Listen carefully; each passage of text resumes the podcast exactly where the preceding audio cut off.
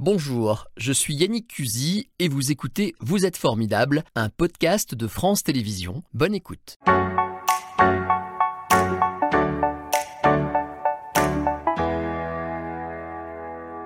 Bonjour Jean-Luc, bienvenue dans Vous êtes formidable. Bonjour, merci Ravi de m'accueillir. recevoir. Je suis très honnête avec les téléspectateurs, donc je vais le dire tout de suite, on se connaît un peu, on est très amis, donc c'est vraiment un double plaisir. Comme ça, si on a des petits sourires, tout ça, les gens comprendront, c'est fait. Alors, vous êtes là parce que vous êtes quelqu'un de formidable, vous êtes président de l'association Élus contre le sida.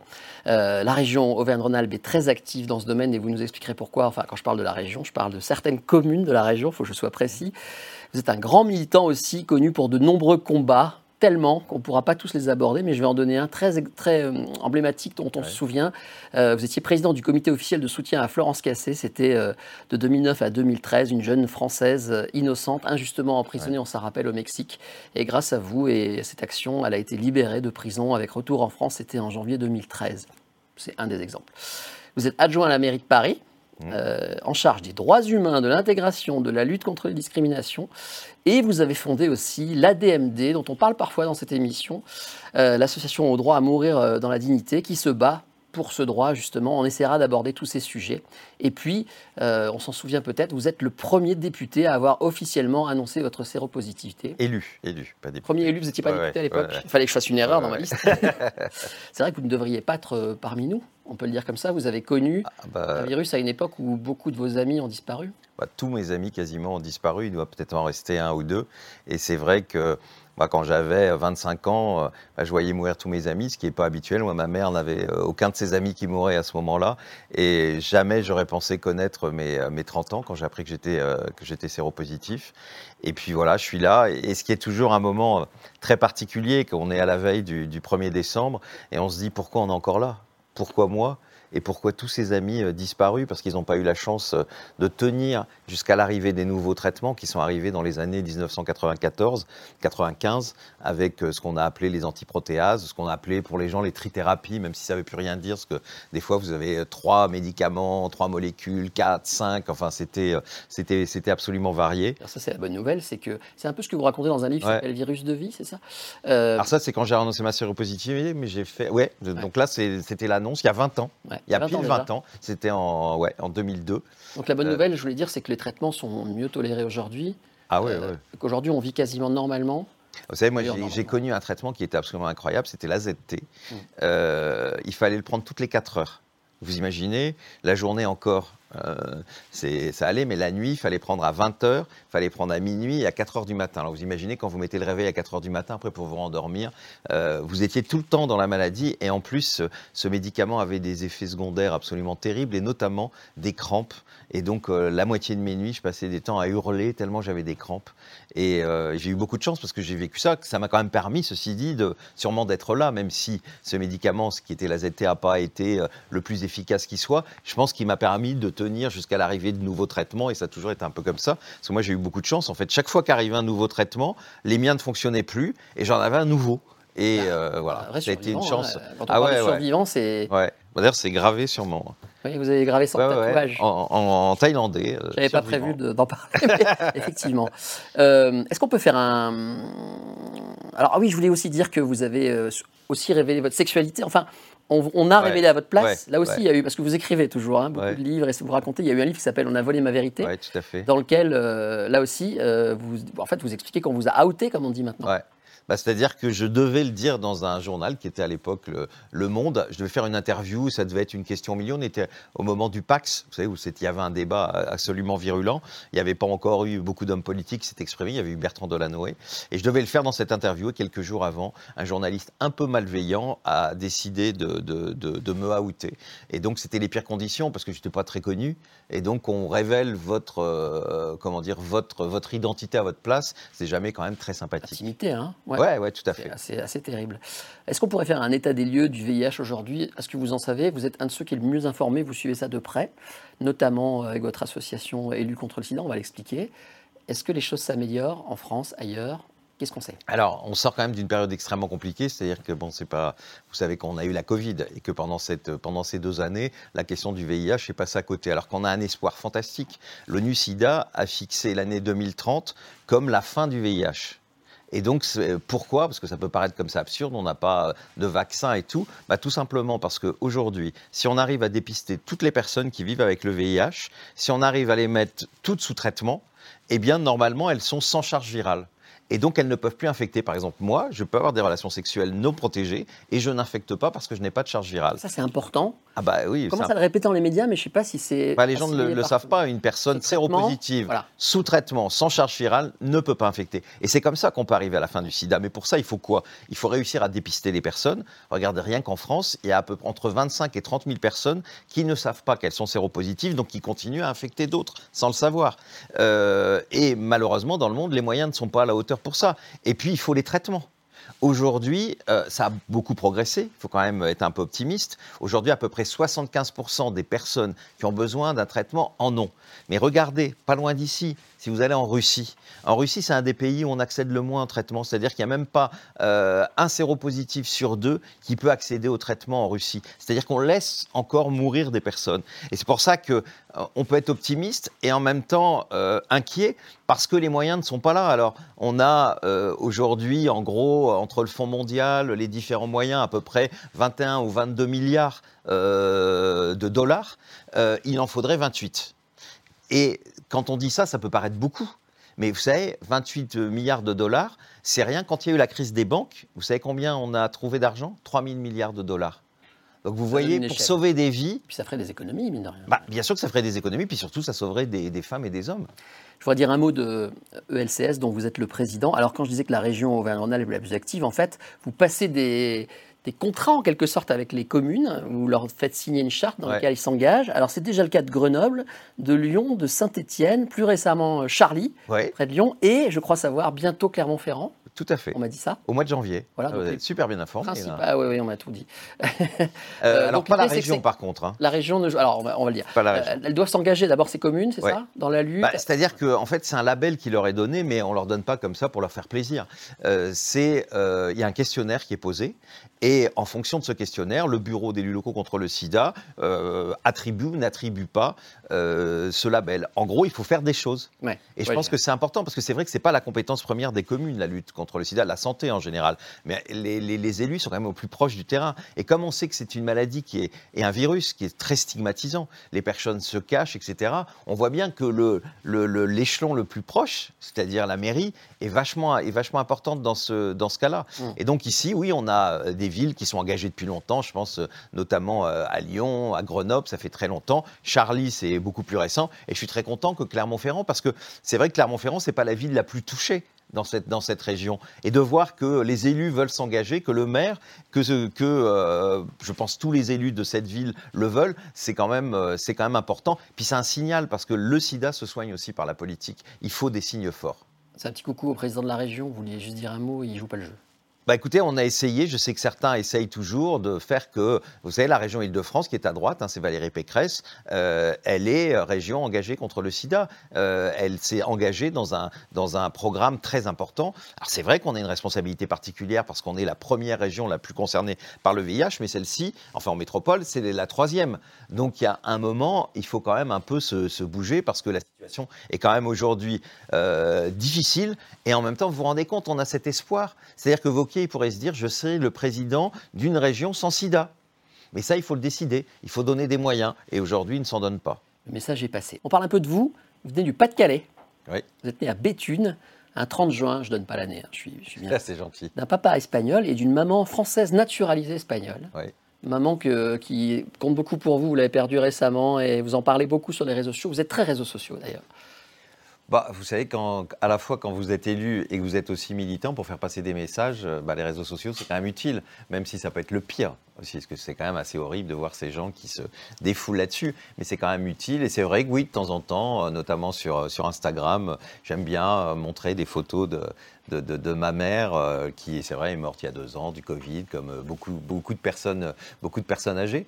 Voilà. Vous êtes très attaché d'ailleurs à Béthune. Alors, pour un, vous êtes un militant, vous êtes adjoint au maire de Paris, enfin à la maire de Paris, vous êtes très national parisien, mais vous allez à Béthune tout le temps. Enfin, tout le temps, euh, ouais, j'essaye, j'essaye. Dès que je peux, j'essaye d'y aller au moins une fois par mois. Et c'est vrai que c'est étonnant parce que quand j'ai quitté Béthune, vous savez, c'était, euh, je pensais que j'y reviendrais jamais. Et, quand j'étais jeune, revenir à Béthune, c'était, euh, voilà, un chemin de croix, quoi, presque. Et maintenant, bah, quand vous vieillissez, en fait, vos racines ont du sens, quoi. Et, et j'adore. J'ai racheté ma maison d'enfance. Euh, et, donc, je suis très content d'y aller, même si aujourd'hui ma maman est morte. Euh, j'y ai encore des amis. J'y ai euh, la meilleure amie de ma maman que je vais voir et que j'aime beaucoup. voilà. Alors, vous avez beaucoup d'amis, on va y venir. Hein. Je reviens un petit peu en arrière. Après, aux études, vous avez débuté comme attaché parlementaire. Ensuite, vous avez, oh, bah, on parlait des amis, vous avez été adoubé en quelque sorte dans le monde politique par pas mal de monde, dont Lynn Renault et Claude Chirac. Voilà, c'est des gens que vous avez beaucoup fréquentés, vous avez connus. C'est euh... parce qu'aujourd'hui, je devrais déjeuner avec Lynn Renault ah. et Claude Chirac et, Anne Hidalgo. à cause de nous. Ben voilà, mais bon. Bon, on salue. Je les verrai une autre fois. On salue Lynn Renault. Euh, donc vous avez commencé à droite, clairement, hein, à l'époque chiracienne, et euh, vous finissez euh, adjoint d'une candidate socialiste récemment à la présidentielle. Euh, vous avez aussi été conseiller régional euh, pour Valérie Pécresse. En fait, vous ah êtes ah non, non, sans parti. Ah non, non, j'étais dans l'opposition. Sous Valérie Pécresse, Oui, ouais, mais j'ai été euh, sous dans l'opposition à Valérie Pécresse.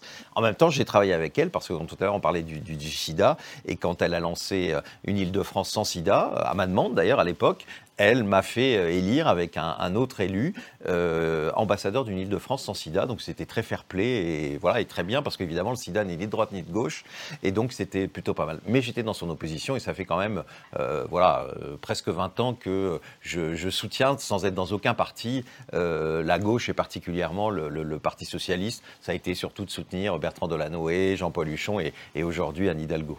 Alors, vous avez failli euh, repartir pour euh, être de nouveau député. D'ailleurs, vous avez commencé à faire campagne. Il y a eu des petits calculs politiques. On vous a écarté. Je vous ai vu en colère à la télé. Mmh. Ça ne change pas la politique. Bah, disons qu'à ce moment-là, voir quelqu'un qui est, bon maintenant voilà, elle est députée, c'est très bien pour elle, mais quelqu'un qui arrive euh, quelques jours avant, enfin après, même pas un mois avant, avant l'élection, alors que vous êtes sur le terrain depuis, euh, depuis plus de 20 ans, euh, que vous êtes là tous les jours, que vous y vivez, c'est toujours un peu rageant. Et en plus, j'avais des choses à apporter dans cette nouvelle législature, notamment sur la question du droit de mourir dans la dignité. J'avais envie de, de, faire avancer cette question. Voilà, maintenant c'est comme ça. J'aurai une retraite beaucoup plus tôt, comme ça c'est très bien. Je vais pouvoir vivre et profiter. Alors j'avance, vos amis, j'en parle, il y en a plein. Il y en a une notamment, on va la voir en photo, je me suis permis de la prévoir parce que c'est Valérie ah, c'est votre copine proche, avec elle vous vous êtes battu pour le mariage pour tous quand elle était très proche d'un président qui, était François Hollande évidemment. Euh, et à cette époque-là, vous avez rencontré le grand amour de votre vie, Christophe. Christophe Michel, on va vous voir. Et vous avez fait un mariage magnifique et très médiatique. C'était le 27 septembre 2013. Vous avez été marié devant un parterre de stars hein, par Bertrand Delanoë et aussi euh, j'enchaîne les photos. Bon, alors, salut Christophe, on va y revenir. Euh, devant Sheila, Sheila, qui est une grande copine à vous aussi. Et qui sera euh, demain, ou après-demain, je crois, c'est le 2. Dans la région, Dans la région, je crois qu'elle va chanter à Lyon. Et j'étais la voir d'ailleurs avec Valérie Trervillers il y, a, il y a une quinzaine de jours, puisqu'elle fêtait ses 60 ans de carrière à Paris, à la salle Playel. C'est un concert incroyable. Je vous conseille d'aller la voir parce qu'à 77 ans, elle, elle dépote. Bon, votre vie de couple est une vie de militant, parce que mmh. tous les deux, avec Christophe, vous avez milité ensemble. Vous avez beaucoup, beaucoup euh, été médiatisé. C'était euh, sympa, c'était dur à l'époque. C'était voilà, un couple original quand même. Écoutez, on a vécu 11 ans ensemble et on était vraiment euh, voilà, extrêmement proches. On avait la même vision. Et ça peut paraître compliqué d'être à la fois de travailler, puisqu'il est à la fois élu local contre le sida, l'association pour le droit de mourir dans la dignité. Il se battait pour les questions évidemment d'égalité, euh, de lutte contre les discriminations. Et en fait, non, parce qu'en fait, ça nous a, ça nous a rapprochés. Il ne faut pas croire que le soir, on ne parlait que, euh, évidemment, de nos, de nos combats, mais de, de, combattre ensemble les mêmes causes. C'était quelque chose de très fort dans ma vie, que je revivrai certainement, malheureusement, plus jamais, mais qui est sûrement la, enfin, qui est la plus belle période de ma vie. Alors, vous avez ensemble milité, vous l'avez dit, pour l'association Droit à mourir dans la dont vous êtes toujours aujourd'hui président d'honneur. On va indiquer le site internet. Euh, un petit mot là-dessus, vous chuchotez un peu allez, je peux le dire, un petit peu à l'oreille de Macron, vous êtes un petit peu intervenu et en ce moment il y a une concertation, vous obtenez des résultats, ça avance. Alors il y a une concertation, alors moi je suis plus le président de la DMD maintenant, mais c'est vrai que j'ai eu l'occasion au mois de septembre d'en parler avec, euh, avec Macron et de revoir d'ailleurs sa femme deux fois euh, euh, ensuite. J'espère qu'il va aller au bout de cette promesse puisqu'il s'y est engagé pour 2023. Je crois que vous savez, il y a un moment, il faut qu'il y ait une loi, c'est une loi qui n'impose rien à personne, qui donne simplement une liberté. Quand on a vu mourir des proches, comme moi je l'ai vu notamment à l'époque du VIH, où vous voyez des gens de, 20 ans sur qui on s'acharnait, qui demandaient à mourir, qu'on opérait, etc., à qui on ne voulait même pas donner de morphine à l'époque, qu'on laissait souffrir. Bon, euh, voilà, qu'on laisse aux gens le, choix de leur fin de vie. C'est-à-dire que si vous voulez vivre le plus longtemps possible, vous devez être entendu. Et puis, euh, sinon, bah, vous devez pouvoir abréger vos souffrances. Puis, il faut qu'on donne des moyens. Parce que, c'est on donne plein d'argent au début de la, vie, et tant mieux, il faut continuer. Mais sur la fin de vie, l'argent n'est pas là. Regardez les soins palliatifs. Moi, je me bats pour l'accès universel aux soins palliatifs. Où est l'argent? Et donc, il faut enfin que les politiques comprennent que la fin de vie est extrêmement importante et qu'on ait des citoyennes et des citoyens jusqu'à notre dernier souffle. Pardon, hein, j'enchaîne, ça va aller un peu vite. C'est vrai que l'émission est à, sa durée. Après avoir filé cet amour parfait avec Christophe, un jour euh, assez horrible et du tout détruire, vous avez appris qu'il était euh, retrouvé mort dans un appartement, à cause sans doute euh, de l'usage de, ce qu'on appelle chemsex. Ce sont, alors un petit mot là-dessus, je vais juste dire que, parce que comme je suis obligé d'aller vite, tout ça est dit dans ce livre-là que j'ai là, qui s'appelle Plus vivant que jamais qui est absolument bouleversant. C'est un des livres qui m'a le plus bouleversé dans tout ce que j'ai lu. Euh, les chemsex, vous êtes en train de lutter contre, c'est peut-être le côté euh, un peu positif de tout ça. Vous dénoncez. Bah, C'est-à-dire que j'ai pas voulu que ça mort. Alors le, le, chemsex, c'est avoir euh, une relation sexuelle en prenant des drogues de synthèse. Et aujourd'hui, c'est un phénomène qui s'est extrêmement développé, notamment dans la communauté gay. les dernières études nous disent qu'entre 20 et 30% des, des gays pratique le chemsex et maintenant ça arrive. D'ailleurs, c'est un, jeune médecin lyonnais euh, qui a fait une étude là-dessus chez les hétérosexuels.